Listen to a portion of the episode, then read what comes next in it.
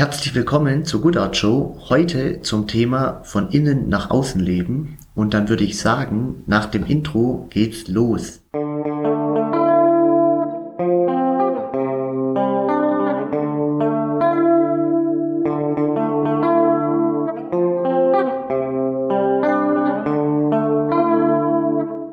Regnerische Grüße aus dem fernen Afrika.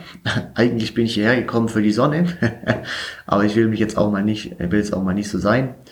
Der Natur tut es gut und wenn es jetzt nicht so viel regnen würde im Moment, hätte es recht sicher auch eine starke oder heftige Dürre gegeben.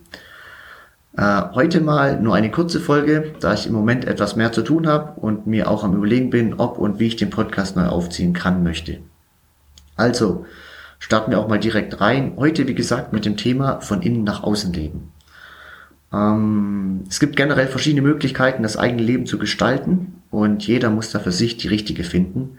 Ich denke jedoch, die nachhaltigste Weise ist, das Ganze von innen nach außen zu gestalten, da hierbei der Fokus auf den wahren Wesenskern gelegt wird. Äh, Fragen wie, wer bin ich wirklich, wer will ich sein, sind hierbei Werkzeuge, um Antworten zu finden. Um das eigene Innere besser kennenzulernen, ist es wichtig, sich die Zeit und Ruhe zu nehmen, um nach innen zu schauen und zu beobachten, was da vor sich geht. Äh, welches Werkzeug hierfür verwendet wird, ist erst einmal Geschmackssache.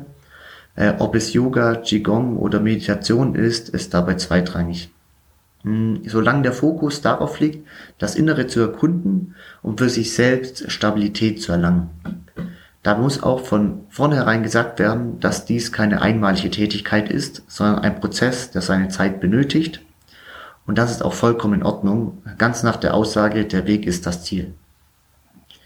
Bei der Innenschau geht es darum zu erkunden, was möchte ich für mich, was sagt mein Inneres.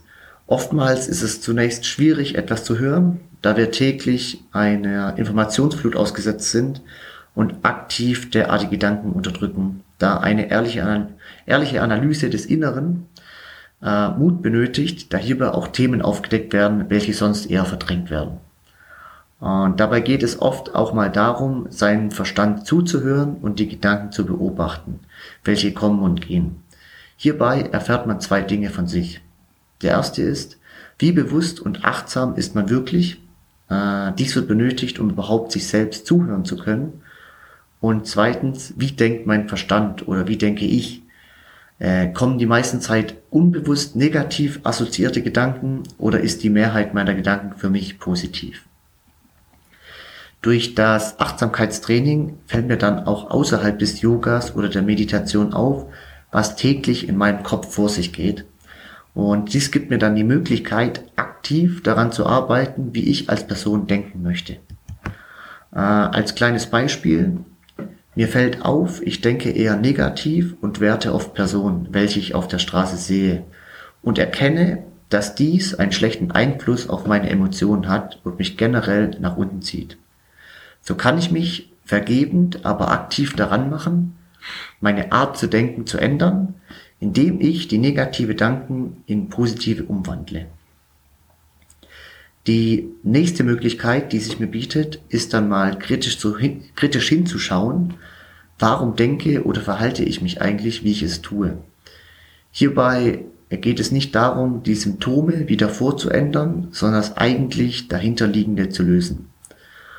Äh, durch diese Herangehensweise kann ich nach und nach alles auflösen, was sich vor mein Inneres gelegt hat und einen Filter über meine Realität legt.